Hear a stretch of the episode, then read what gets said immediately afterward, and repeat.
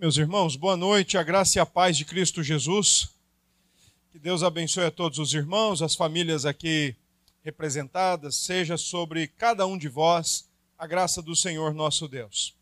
Nós vamos para a exposição das Escrituras e eu gostaria que os irmãos abrissem as suas Bíblias no Salmo 14. Esse é o salmo que nós vamos utilizar nesta noite. Antes de fazermos a leitura do texto, quero convidar as crianças até nove anos para estarem aqui à frente. Nós vamos orar por elas. Senhor, abençoe a vida dessas crianças que aqui estão. Que a tua graça alcance cada coração. Que a tua misericórdia se renove sobre elas. Que o Senhor continue dando sabedoria e graça aos pais para que, dentro do propósito para o qual o Senhor os estabeleceu na vida destas crianças, eles continuem desempenhando com alegria e com regozijo a paternidade e a maternidade.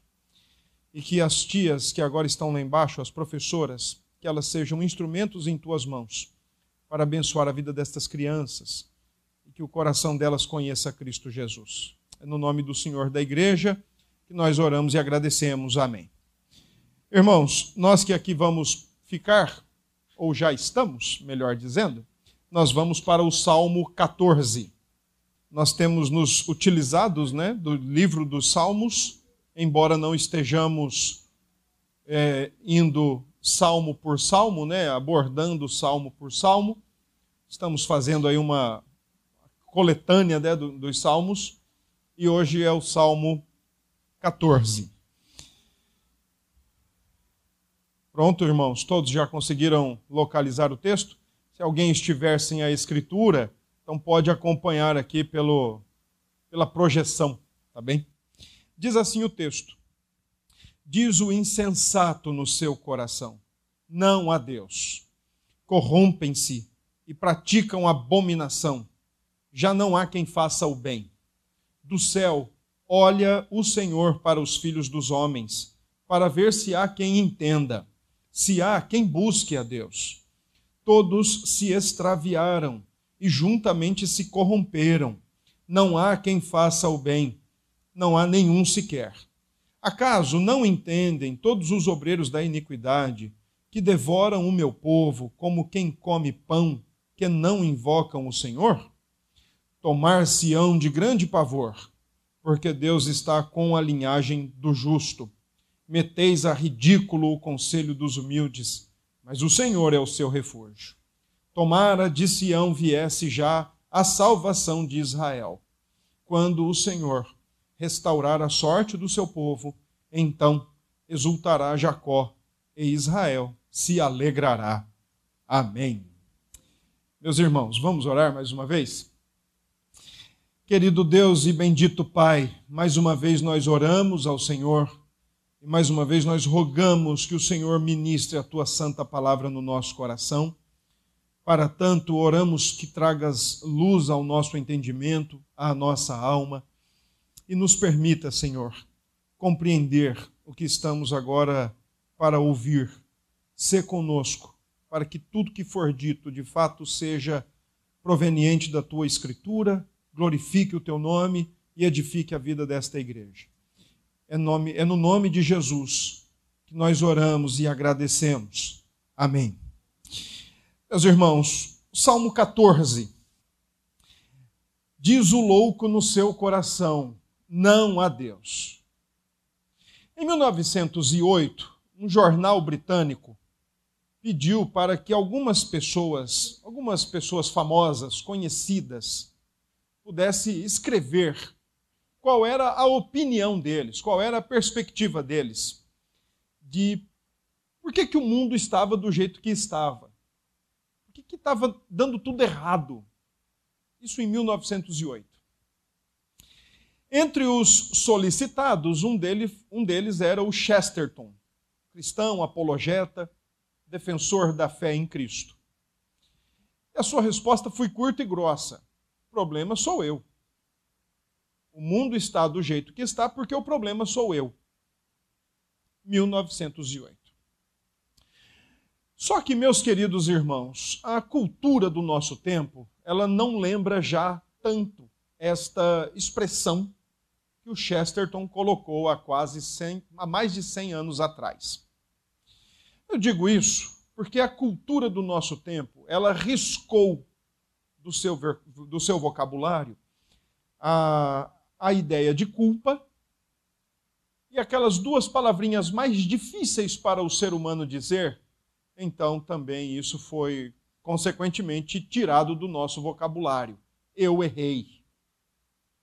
É mais fácil nós colocarmos a culpa nos outros. Por exemplo, um certo autor, um pastor norte-americano, escreveu um livro chamado Sociedade Sem Pecado. E nesse livro, a ideia não é que a sociedade não tenha pecado. Tá?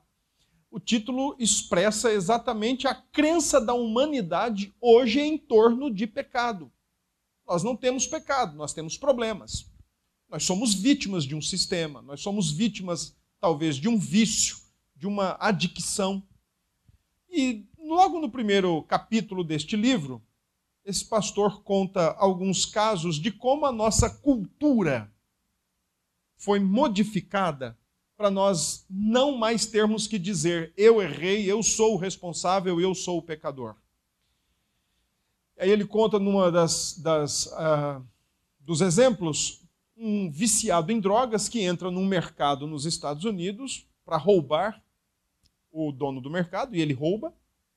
Só que quando ele está saindo do mercado, ele recebe alguns, ele é alvejado pelo dono do mercado por, por trás nas suas costas e ele fica paralítico.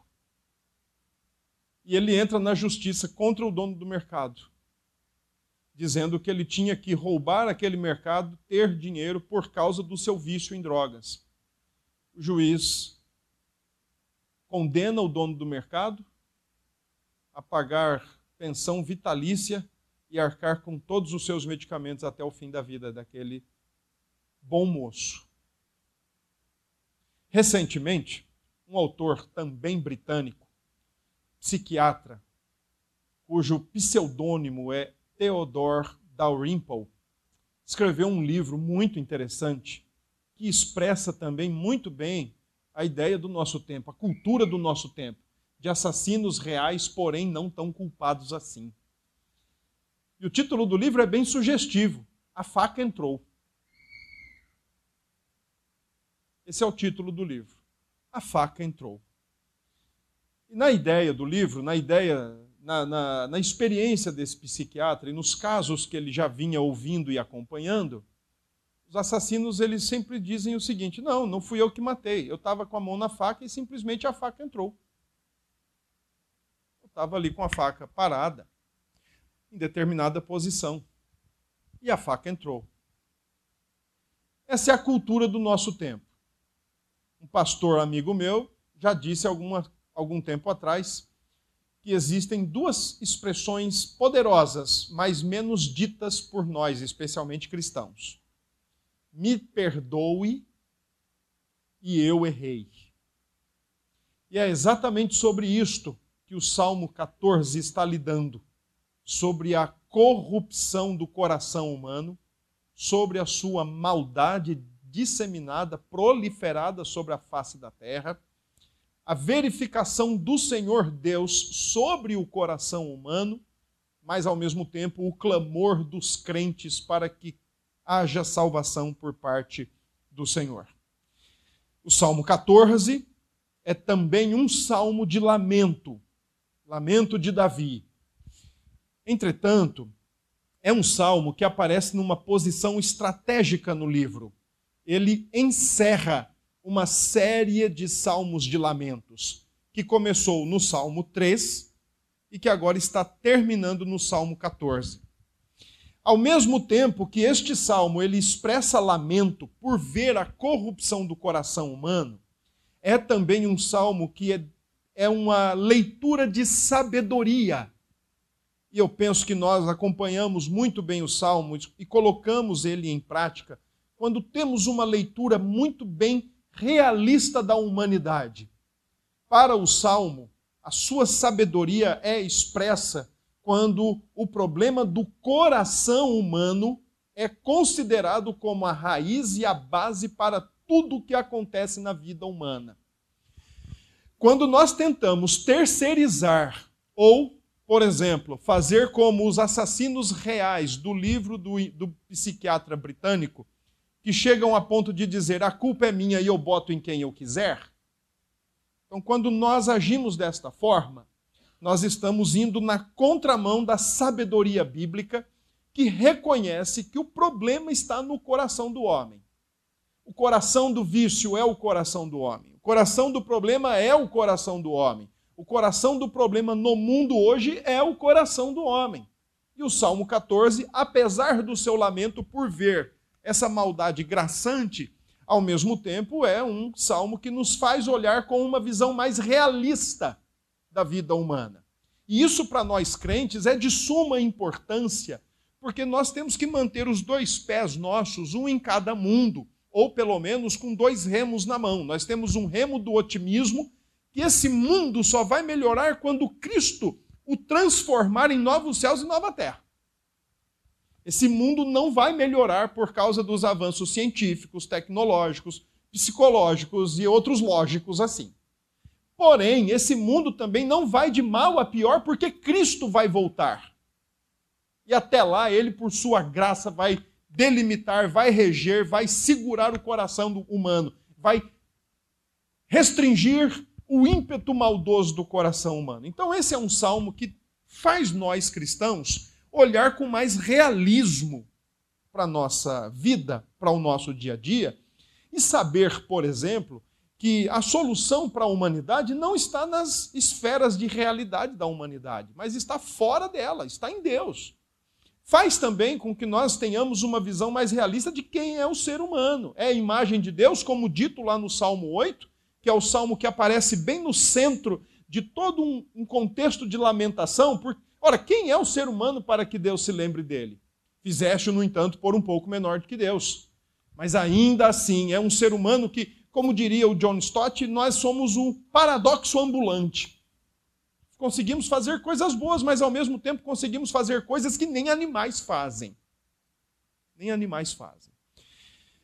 Então, este salmo, ele deve nos trazer uma percepção mais sábia da vida humana especialmente quando nós refletimos sobre a maldade humana. Assunto esse que é sempre debatido, por exemplo, quando acontece uma catástrofe ou alguma coisa que choca as pessoas, por exemplo, um casal de é, marido e mulher, porque existe ainda a filha de uma outra relação, vai lá e joga ela pela janela do prédio ou uma menina que quer ficar com o dinheiro do pai e consegue seduzir o seu, o seu namorado e o seu cunhado e matam pai e mães a.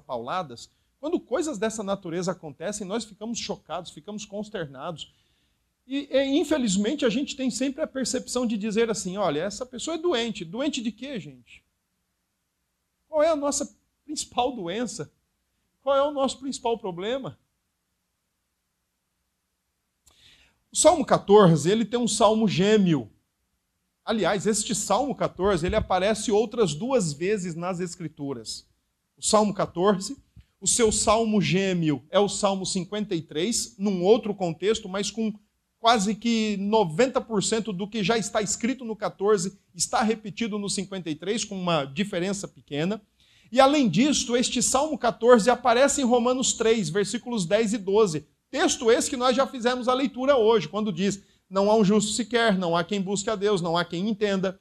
Ora, e aí eu preciso partilhar com os irmãos a palavra de um autor chamado James Johnston, quando ele diz assim: Quando Deus fala uma vez, nós deveríamos ouvir. Salmo 14. Quando Deus fala duas vezes, deveríamos estar certos de lembrar. Salmo 14 e Salmo 53. Porém, quando Deus fala três vezes, nós deveríamos estudar Suas palavras, guardá-las no coração, ponderar sobre elas e nunca esquecermos. Nunca esquecermos. Não é à toa que por três vezes essa mesma mensagem do coração humano aparece nas Escrituras sobre o Salmo 14. É um salmo, portanto, para todas as épocas da igreja, lembrando o que Pascal disse no século XVII, que a doutrina da, da depravação total é a única que não precisa de comprovação científica, porque nós lidamos com ela o tempo todo e todo o tempo. Nós estamos lidando com o nosso coração depravado o tempo todo. e que se nós dermos espaço, ele vai mostrar as suas garras. Os reformadores usaram este salmo sob duas óticas. Primeiro, eles usaram o Salmo 14 como uma acusação contra o ateísmo e a impiedade humana. Eles entenderam que o Salmo 14 respondia porque há tanta maldade no mundo, mas ao mesmo tempo eles mostravam não há conotação, não há condição de ninguém ser ateu. Ao mesmo tempo que se possa viver. Vamos falar sobre isso. E segundo, eles usaram o Salmo 14 como um apelo messiânico, como resposta divina ou como provisão divina para toda a maldade humana. Eles, eles entenderam que Cristo é a resposta do clamor do salmista Davi, no Salmo 14, face a toda a maldade humana. Nós vamos olhar o salmo em três direções, dos versos 1 a verso 3, a universalidade do pecado, do verso 4 ao verso 6, 6 a insensatez do pecado, e do verso 7 nós vamos ver o clamor pelo livramento do pecado. Então vamos olhar o texto. Irmãos, esse Salmo 14, quando ele aparece com essa expressão de Davi, disse o tolo no seu coração, ou diz o insensato, ou o louco, não há Deus, e ele depois diz: olha, não há, e, e diz assim: todos se extraviaram. A ideia aí é que todos saíram do caminho, todos se desviaram, todos erraram o alvo. Não há quem faça o bem, não há um sequer. E essa generalização que Davi consegue expressar no Salmo 14, ela aparece como o ápice de 11 salmos de lamento, do verso 3 ao verso 14. Ele é o apoteótico. Então, Davi, que experimentou perseguição da própria família, perseguição dos próprios israelitas, Davi que experimentou as armações do próprio filho contra ele, Davi que experimentou a língua ferina e maldosa dos seus adversários, mentiras acerca do seu, do, da sua pessoa, acerca de si mesmo. Ele só achou uma explicação para tudo que vem sendo relatado do Salmo 3 até o 13. Ele disse: a explicação para isso é: todos se extraviaram, não há quem faça o bem, não há um sequer. Porque o coração do, do ser humano é um coração depravado. O Salmo 14 está colocado nas Escrituras aonde ele está, de fato, para dar essa intenção na leitura dele. Ele é o ápice daquilo que vem sendo falado. Perseguições, mentiras, calúnias, guerras, línguas mentirosas e assim por diante. E se você olhar o Salmo 15, Davi entra com uma pergunta: quem é que vai habitar no teu tabernáculo? Porque ele acabou de dizer: todos se extraviaram. Não há quem faça o bem. Então, quem é que vai conseguir habitar na presença de Deus ou estar na presença de Deus? A mudança é significativa. O Salmo 14, ele mostra, Davi mostra que é importante nós entendermos que a corrupção do coração humano está expressa nas palavras não a Deus. Logicamente, nós aqui no nosso tempo temos a tendência de dizer que Davi está lidando com o ateísmo. De certa forma, sim, de certa forma, não. Ele não está lidando com um ateísmo filosófico, mas ele está lidando com um ateísmo prático. Haja vista que na sua época e depois na história de Israel posterior, o povo de Deus sempre que se corrompia, não corrompia-se por dizer que não a Deus e depois não se voltava para nenhum outro Deus. Mas simplesmente eles negavam o Deus das Escrituras, o Deus da aliança, e iam se dobrar perante outros deuses. É o ateísmo prático, que com a boca confessam uma coisa, mas o coração está distante, o coração está longe. Disse o tolo no seu coração, não a Deus. E a palavra tolo, insensato, louco aqui, meus irmãos, não é alguém com uma deficiência ou uma debilidade intelectual ou mental. Mas louco aqui é no sentido de irracional. É loucura você dizer que não há Deus quando Deus te cercou por dentro e por fora da sua existência, do seu testemunho. Por fora, você olha para essa criação e só tem que é, chegar a uma conclusão. Ó, se essa criação é grande do jeito que é, significa que tem alguém, mais, mais, tem alguém maior que ela. E diante de todo esse contexto, e de toda essa perfeição, e diante de todos os seus elementos criativos é, estabelecidos e colocados no seu devido lugar, tem alguém muito sábio, alguém muito organizado por trás disso tudo. E esse alguém é Deus. E a Escritura diz que dos céus Deus revela sua graça, sua glória, sua majestade, o seu eterno poder. Além disso, Deus cercou o ser humano por dentro do seu próprio testemunho de existência e Deus nos deu a chamada consciência. Ou como diz a teologia reformada, Deus escreveu a lei natural no nosso coração. Nós nascemos com a lei escrita no nosso coração. Não há necessidade, por exemplo, de, é, de sermos condicionados por pai, mãe, família, coisa alguma, para chegar ao entendimento que devemos prestar obediência a um certo e a um errado. Existe um autor, escreveu um livro muito interessante sobre algumas, alguns testemunhos missionários, e num dos seus livros ele conta a sugestão de um ateu, um ateu filosófico, aquele que nega com todas as forças, veementemente, aquilo que não pode ser negado. Por isso ele é louco, ele é irracional. Ele quer agir contra aquilo que não dá para ser negado. Tá? E aí, esse autor ele conta a história de um ateu que disse o seguinte: Eu vou provar que Deus e que o certo e o errado é, são elementos da, do condicionamento da família ou da igreja ou da sociedade. E ele fez algo muito interessante. Ele pegou uma criança e adotou ainda recém-nascida e foi criar essa criança dentro de uma floresta. E dentro da floresta ele ensinava de tudo para essa criança. E ele dizia para essa criança, falava sobre todos os assuntos, mas ele não tocava no assunto Deus, religião ou teologia, porque ele queria mostrar que isso é produto do meio e não algo que nós já nascemos com isso intrinsecamente. Nascemos com a ideia de Deus. E ele começou então o seu projeto. E essa criança, conforme ia crescendo, e ele ia bombardeando essa criança, só que quando chegou na vida de adolescente, todos os dias essa criança saía do seu lugar, da sua cabana, e pegava uma trilha e ia floresta dentro. E o ateu começou a se preocupar: será que ele está se encontrando com alguém? Será que alguém está falando de Deus para ele? Vai colocar meu projeto a perder? Eu preciso ir atrás, eu vou ver o que é que está acontecendo. E aí, certa ocasião, ele foi atrás daquele menino, dando certa distância, foi, foi ali campeando o cidadão, e quando ele percebeu, o adolescente estava num penhasco, olhando para o pôr do sol e não tinha ninguém para conversar com ele. Ele percebeu também, ele constatou que o adolescente estava sozinho. Só que ele viu que o adolescente teve uma atitude que ele não esperava. Que apesar de todo o seu esforço por, por não falar em Deus, em religião ou em teologia, ele viu o adolescente em cima do penhasco, em pé, com os braços abertos, olhando para o pôr do sol e dizendo o seguinte: Ó grande astro, eu não sei quem te criou, mas vai até o teu Criador e diga que eu o amo. É loucura negar a existência de Deus. É loucura, é irracionalidade. Davi diz que a fonte da negativa é o coração. E coração, irmãos, na Bíblia, não é simplesmente emoções ou razão, pensamento. Tudo isso. É a sede do nosso ser. Então, por mais que lá no nosso íntimo nós digamos não a Deus, todo ateu sofre porque ele quer negar alguma coisa que não se pode negar, porque está lá dentro dele. Existe uma frase atribuída a Jean-Paul Sartre, o filósofo existencialista, que diz mais ou menos assim: que Deus existe, eu não posso admitir, mas que todo o meu ser clama por ele, eu também não posso negar.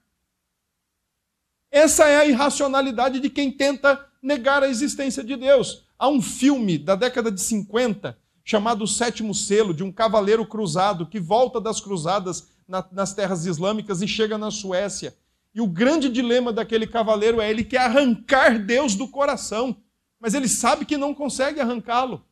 Então, dizer para o próprio coração que não a Deus é tolice, é esse o sentido. Diz o tolo, diz o louco, diz o irracional, é irracional. É loucura dizer que não há Deus, porque por fora, criação, e por dentro, lei moral escrita no coração, ideia inata de Deus, nós não temos como negar a sua existência. Mas o coração caído e espalhado continua insistindo com a negativa de que não há Deus. Ateísmo teórico e prático. Davi não está falando de um ateísmo teórico, o filosófico. Davi está tratando de um ateísmo prático. E o ateísmo prático, meus irmãos, talvez seja a grande tragédia da nossa da comunidade cristã do nosso tempo. Porque fala-se muito em Deus, mas vive como se ele não existisse. Esse é o ateísmo prático. O ateu prático, como diz Paulo aos Efésios, no capítulo 2, verso 12, naquele tempo estávamos, vocês estavam estranhos à comunidade da aliança, estranhos ao povo de Deus, sem a lei, sem esperança, sem Cristo e sem Deus. Ali está uma palavra grega no, no seu, na sua raiz, é o que dá origem à ideia nossa hoje de ateu, que nega a existência e a relação de Deus com a sua criação.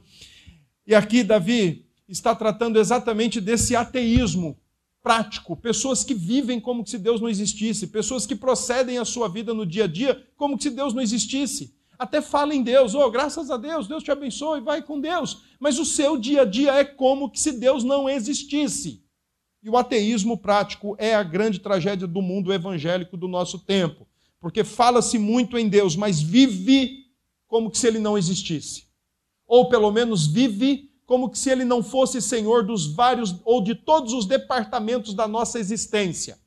Parece que o, o, Deus do tempo moderno, ele só é senhor da nossa espiritualidade, mas ele não é senhor do nosso casamento, não é senhor da nossa família, não é senhor do nosso trabalho, da nossa profissão, da nossa vida acadêmica. Então nós estamos vivendo e vendo muitos crentes viver um divórcio entre aquilo que é professado e aquilo que é praticado. Não existe o casamento.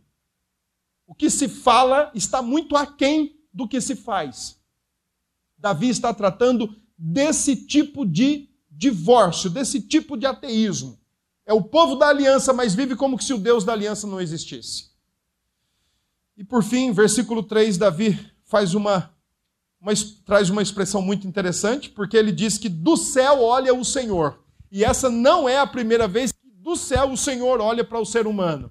O Senhor olha do céu para o povo, o ser humano, no capítulo, de, capítulo 6 de Gênesis, e lá ele diz: Olha, a maldade do coração humano está se avolumando.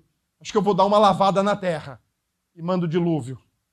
Depois ele olha nos céus para o capítulo 11 de Gênesis e diz: Eis que o povo é um só. E se eles fizerem o que eles estão dizendo, e essa língua deles, como eles falam a mesma língua, nem ninguém vai poder segurá-los. Acho que eu vou descer e confundi-los. Não é a primeira vez que de cima Deus olha para o ser humano. Agora tem um detalhe, irmãos. É, Deus não olha para o ser humano para ver onde a gente está assim, sabe? O que, que a gente está fazendo apenas.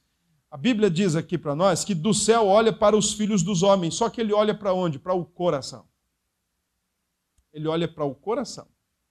Ele olha para aquele lugarzinho lá na nossa vida que nem eu e você conhecemos talvez nós consigamos testificar ou testemunhar as práticas uns dos outros. Mas Deus olha as intenções, as motivações, os anseios, os desejos, aquelas palavras que nas brincadeiras a gente quer ferir e a gente depois diz que é brincadeira. Deus viu que você tinha intenção de machucar. Aquelas palavras que você comenta de uma pessoa para outra, Deus viu quando você quis maldizer, difamar, caluniar. A outra pessoa pode até lhe ouvir como um, um comentário. Mas Deus sabe as nossas intenções. E Deus diz assim, ó, e, e olha o versículo 2: Do céu olha o Senhor para os filhos dos homens. Provavelmente aqui é uma alusão a toda a humanidade descendente de, Davi, de, Adão, que traz consigo o pecado. Não há quem entenda, não há quem busque a Deus. Todos se extraviaram e justamente se corromperam. Não há quem faça o bem, não há nenhum sequer. Ora, se a raiz está comprometida, todo o ser está comprometido. Nosso problema não está fora, está dentro. E é por isso que a gente põe para fora o que está dentro da gente.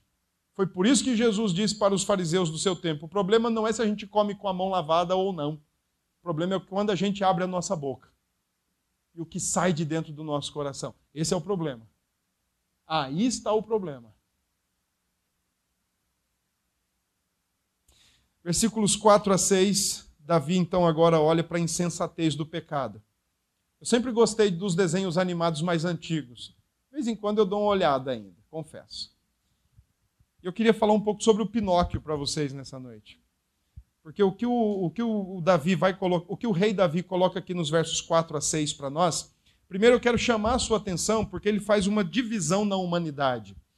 No verso 4 ele diz que tem os obreiros da iniquidade, mas no verso 4 ele também diz que tem o meu povo. No verso 5 ele diz que os obreiros da iniquidade vão ser tomados de grande pavor mas no verso 5 ele também diz que tem a linhagem do justo. Perceba, Davi está, bifurcando a humanidade. Tem aqueles que são, aqueles que no coração dizem não a Deus e vivem de fato como se não houvesse. Mas por outro lado, existe uma linhagem, existe um, um povo do Senhor. Então existe aqui uma bifurcação. E os opressores, os obreiros da iniquidade, esses que caminham pela irracionalidade, pela loucura de negar a existência de Deus, Davi diz o seguinte sobre eles. No verso, uh, no verso 2 ele diz: Para ver se há quem entenda. No verso 5 ele diz que esse povo. Eh, no verso 4 ele diz assim: ó, eles não invocam a Deus e eles não entendem isso. No verso 6, eles, Davi diz: eles metem a ridículo o povo de Deus, eles ridicularizam o povo de Deus. E no verso 4, novamente, Davi diz: Eles devoram o meu povo como quem come pão.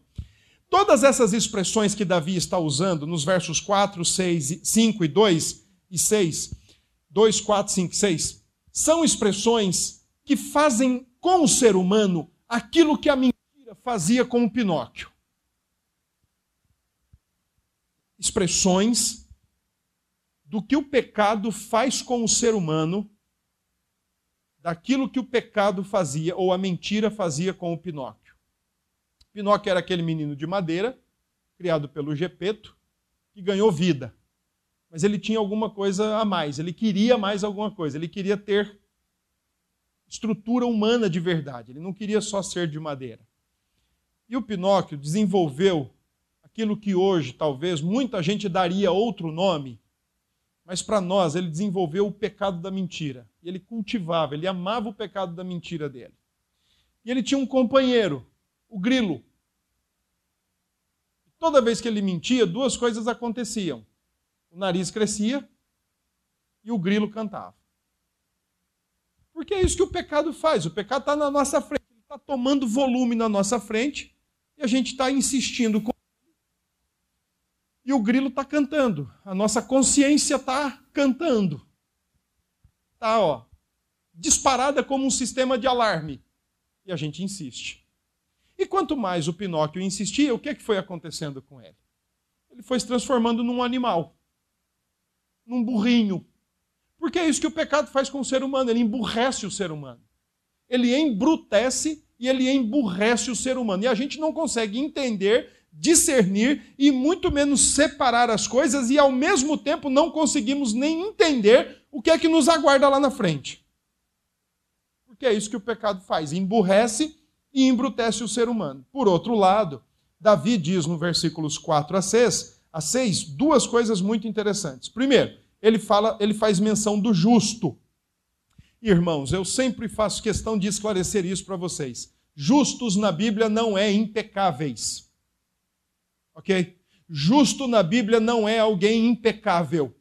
Justo é alguém que está do lado de Deus. O próprio Deus chamou para o seu lado. O próprio Deus declarou justo e trouxe para o seu lado. Esse é o sentido do termo justo. Não espere uma ideia de que justo seja alguém impecável. Não, é alguém que creu em Deus, é alguém que creu na promessa, é alguém que creu em Cristo, foi declarado justo e agora está do lado certo. O outro lado é estar contra Deus. O justo está do lado certo, o injusto está contra Deus. É por isso que em Romanos 8, Paulo ensina para a igreja em Roma que se Deus é por nós, depois de ter nos justificado, quem será contra nós? Se nós estamos do lado dele e ele do nosso lado, quem será contra nós? Então, primeiro, Paulo fala do justo. Depois, Paulo fala que Deus está com eles versículo 5, porque Deus está com a linhagem do justo, estão lado a lado. E verso 6, Paulo diz: Ele é o refúgio. Refúgio, quando Paulo, quando Davi pensa em refúgio, perdão, quando Davi pensa em refúgio, Davi está pensando em outras figuras que aparecem nos Salmos, como rocha, como caverna, como pedra, como rochedo, como monte. E um, a ideia é que, assim como uma, esfera natural serve de proteção e de abrigo para um ser humano, Deus é o abrigo daquele que é considerado justo por Ele mesmo, pela fé em Cristo Jesus. Deus é o nosso refúgio. E tem mais. Interessante, né? É, Davi diz aqui que, no verso 4, os obreiros da iniquidade devoram o povo de Deus como quem come pão. É, gente, quantas vezes por dia a gente come pão? Quantos dias na semana a gente come pão? Quantos dias no mês você come pão, integral ou não? Quantos dias você come pão? Gente, pão é uma alimentação cotidiana, é uma alimentação diária. Irmãos, não adianta, dentro dessa bifurcação que existe entre o ser humano, dentro dessa divisão que existe na humanidade entre justos e obreiros da iniquidade, irmãos, é besteira nossa, e é por isso que eu disse no início: o Salmo nos dá uma visão mais realista da vida humana. É besteira nossa nós esperarmos boa aceitação, aquiescência por parte daqueles que são obreiros da iniquidade. Não espere tapinha nas costas, não espere incentivo, não espere hospitalidade, não espere receptividade. Porque eles devoram como quem come pão. Ou seja, todo dia tem um obreiro da iniquidade se levantando contra a igreja. Todo dia tem um obreiro da iniquidade que não discerne, não entende quem é Deus, não quer entender quem é Deus e mais, não quer entender que um dia vai ter que estar, estar de frente com ele. Tem uma frase do C.S. Lewis, no livro dele, Peso da Glória, que diz assim: No fim, ele fala aqui da relação do justo e do injusto, ou do, do crente e no não crente, do não crente naquele dia final. Ele diz: No fim, aquele rosto que ou o deleite ou o terror do universo tem de ser voltado para cada um de nós, ou outorgando glória inexprimível, ou impondo vergonha que nunca poderá ser curada ou disfarçada. Sim, caminha a humanidade para encontrar-se com esse rosto, que ou vai deleitar-se, ou vai ser um rosto de deleite, ou vai ser um rosto de terror, porque a humanidade está dividida. Versículo 7, a oração de Davi pelo livramento do pecado. E logo no, na primeira expressão, ele diz: Tomara de Sião. Sião é aquele monte santo do Senhor. É aquele monte que traz a ideia de segurança, confiança e salvação para o povo de Deus. Monte aonde o Senhor já havia se revelado de maneira muito especial para o seu povo. Não é à toa, por exemplo, que nos Salmos de Romagem, Salmo 121, eleva os meus olhos para os montes. Salmo 125, os que confiam no Senhor são como o monte de Sião. O monte no Antigo Testamento, a ideia de monte, ela tem uma, uma ampla abrangência. Ela pode significar um local sagrado, mas ela também pode significar um local seguro. Porque quando havia algum ataque, alguma ameaça, eles subiam para os altos montes e ficavam guardados lá. Quando, quando Davi diz tomara de Sião, então ele está dizendo tomara que lá da habitação do nosso Deus venha a salvação. E a palavra salvação aqui tem como raiz a palavra, o nome de Jesus. Então ele está mais ou menos dizer, dizendo assim: tomara que do Monte Sião venha Jesus para salvar Israel. E quando isso acontecer, nós vamos louvar e vamos regozijar o nosso coração e a nossa alma em Deus, porque Ele vai nos livrar do pecado. É bem provável que Davi esteja olhando escatologicamente para o texto e dizendo: vai chegar um dia que o pecado não mais vai existir entre nós e o nosso coração, nossa alma vai se deleitar em Deus, porque aí sim o conhecimento de Deus vai se espalhar sobre a terra como as águas cobrem a face do mar e todos vão viver para a glória de Deus, centrados na vontade de Deus e para a glória de Cristo Jesus. Mesmo em meio, e eu penso que essa deve ser a nossa postura, irmãos mesmo em meio à maldade que graça em nosso meio, a nossa oração também deve ser aquela que encerra o livro do Apocalipse e encerra a Bíblia toda. Maranata.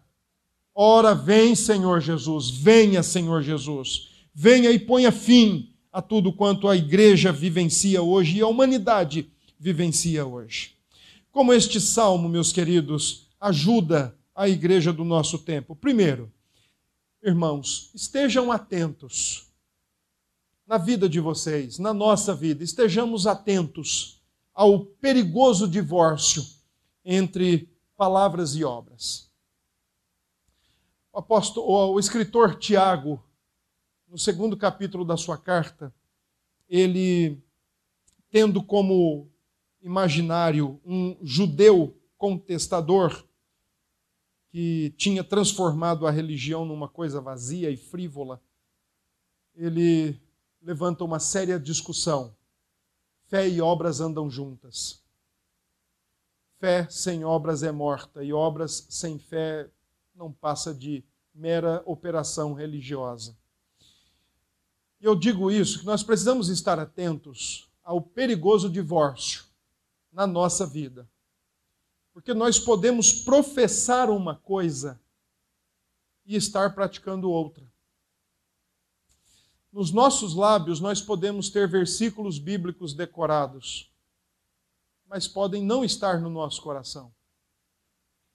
Nós podemos apresentar todo o evangeliquez, apresentar, aprender essas palavras do evangeliquez, mas não ser de fato a realidade do nosso coração. Então esteja atento, porque quando você diz professar fé em Cristo e querer ser como Cristo, mas anda ainda como o velho João ou a velha Maria, tem um divórcio estabelecido. Seus atos não estão concordantes com as suas palavras. Tenhamos cuidado com isso. Dois, estejamos convictos de que Deus conhece o nosso coração. Nós não conhecemos o nosso próprio coração. Mas Ele conhece. E Ele sabe quando nós temos tornado a nossa vida uma mera formalidade ou um mero, uma mera teatralização. Isaías diz no capítulo 29 que o povo de Deus estava no culto, no templo, mas só de lábios, porque o coração estava longe. E essa mesma expressão é usada por Marcos quando registra o diálogo de Jesus com os fariseus, dizendo: Esse povo me honra com os lábios, mas o seu coração está distante de mim. Então, para que nós tenhamos uma conformidade entre discurso e prática, que o nosso coração de fato conheça a Deus, abrigue a Sua palavra e pratique a Sua palavra. Três, reconhecer, meus irmãos, nós precisamos reconhecer. Essa é a posição bíblica, irmãos. Essa é a cosmovisão cristã. Nós precisamos reconhecer que, apesar de todos os problemas enfrentados pela humanidade, e olha que tem problema demais, a raiz de tudo isso se chama pecado. Criação, queda, redenção. É que o nosso, nossa grande questão, irmãos, é que nós estamos tão assim entregues ou reféns das explicações do nosso tempo, que de fato nós também começamos a apontar as soluções do nosso tempo fora da verdadeira solução. Ora, se o verdadeiro problema para tudo que acontece no mundo hoje é o pecado, só existe uma solução: Cristo Jesus. Quando nós começamos a apontar para soluções como a educação é a solução para o Brasil, a economia é a solução para o Brasil, a maiores uh, vagas de emprego é a solução para o Brasil. Irmãos, eu não posso discordar disso, mas são soluções efêmeras, são soluções passageiras são soluções que talvez, mais ou menos, dê uma ajeitadazinha na vida do indivíduo aqui na Terra. Mas tem algo por vir. Tem algo de valor eterno por vir. Nosso principal problema se chama pecado. Quatro, todo o nosso pensar, todo o nosso falar, todo o nosso agir devem ser submissos à revelação de Deus de modo contrário, é loucura. Romanos 1, verso 18 a 23, Paulo diz que todo ser humano nasce com conhecimento de Deus, mas prefere estrangular esse conhecimento de Deus, prefere afogar a verdade de Deus e viver a sua própria verdade. E com isso eles deixam de dar graças ao Criador para render graças ou glorificar a criatura. São as inversões de valores todo o nosso pensar, agir, falar devem ser submissos à revelação de Deus. Cinco, cuide do seu coração. Não no sentido cardiológico, se bem que é importante, viu, Sandro? Você principalmente. De vez em quando, vá lá ao cardiologista. Faça seus exames. Faça lá o seu eco, a sua ultrassom, seu eletro. Faça lá. Mas cuide do seu coração como a sede da sua existência. Porque é esse coração que Jesus diz, por exemplo, que o que a boca fala é o que o coração está cheio. É desse coração que Jesus diz assim, ó, não pode ser contaminado pelo que entra, porque ele já está contaminado e ele mostra a sua contaminação pelo que sai. Então cuide do seu coração. E como é que nós cuidamos do nosso coração? Primeiro, reconhecendo que ele é demasiadamente enganoso.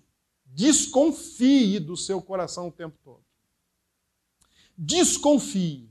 Questione o seu coração o tempo todo. Converse com o seu coração o tempo todo, porque ele é enganoso. Jeremias diz: demasiadamente enganoso. Como é que nós cuidamos do nosso coração? Segundo, Salmo 119, 11, guardando a palavra de Deus no nosso coração. Porque aquilo que o nosso coração acreditar, nós vamos proceder. Sabe o que acontece? Porque muitas vezes há um divórcio entre ação e, e palavra, porque o nosso coração talvez não esteja acreditando naquilo. E é por isso que nós professamos uma coisa e fazemos outra. Então, guarde a palavra de Deus no coração. O salmista diz: Guardo a tua palavra no meu coração para não pecar contra ti.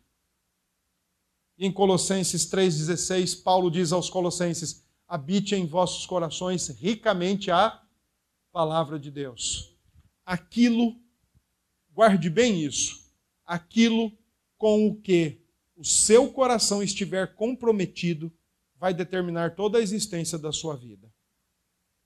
Se o seu coração está de, de fato comprometido com as Escrituras, você vai ter uma existência para a glória de Deus. Mas se o seu coração não estiver comprometido com as Escrituras, a sua existência pode ser comprometida. Que o seu coração que você reconheça que o seu coração é o seu grande problema, reconheça que ele precisa estar habitado e ricamente pela palavra de Deus. Por fim, Salmo 14 e o nosso Senhor Jesus. Jesus é a resposta à oração de Davi. Quando Davi diz: De Sião viesse já a salvação de Israel, Deus enviou a salvação. É Jesus. Jesus Cristo é a resposta de Deus ao pecado humano. Ele morreu para tornar pecadores em adoradores. Ele não veio resolver nossa economia. Ele não veio resolver nossa sociologia, nossa psicologia. Ele veio resolver o nosso coração, o nosso pecado, o nosso real problema diante de Deus. Ele é a expressão exata de Deus. Olhe para ele, você vai conhecer a Deus. Ame a Cristo e você vai amar a Deus. Ouça a Cristo e você vai ouvir a Deus. O contrário também é verdadeiro. Não conheça Cristo, não conhece Deus não escuta a Cristo, não escuta Deus. E se não ama a Cristo, não ama também a Deus que o enviou. Da mesma forma como Davi fala no verso 4 que eles não entendem e eles são obreiros da iniquidade. E no verso 3, Davi diz: eles se extraviaram, eles erraram o caminho, eles tropeçaram. Ou, como dizemos lá no interior de São Paulo, eles trupicaram. Lembremos-nos que Jesus é o caminho para Deus. Não há outro caminho. Não existe o nosso caminho. Não existe o caminho que nós estabelecemos ou que alguém estabeleça para chegarmos até lá. Não existe caminhos mais rápidos ou caminhos mais tortuosos e que no final todos os caminhos levam. Jesus é o único caminho para Deus. Então, ouçamos a Cristo, amemos a Cristo, andemos com Cristo, porque Ele de fato é a resposta de Deus para o nosso pecado. Que Deus nos abençoe, meus irmãos, e que a graça do Senhor seja sobre nós, especialmente no trato com o nosso próprio coração. Senhor Deus, nós oramos agradecidos em nome de Jesus.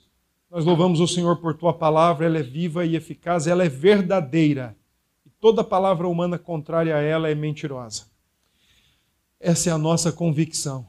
Que o Senhor nos ajude a entender quem de fato é o, o real problema porque se nós somos de fato o problema, Jesus é a resposta. E graças a Ti por isso. Obrigado por nossa UPA, por esses adolescentes. Que a bênção do Senhor seja sempre sobre cada um deles. Que a Tua graça se renove sobre todos eles. E que eles, eles ajam e vivam de acordo com aquilo que o Senhor tem determinado para eles em Cristo Jesus. Obrigado por tua igreja presente nesta noite. Obrigado pelos nossos convidados. Oramos também que a bênção do Senhor repouse sobre todos eles e que aqueles entendam e encontrem uma uma família hospitaleira e seriedade e fidelidade à tua palavra.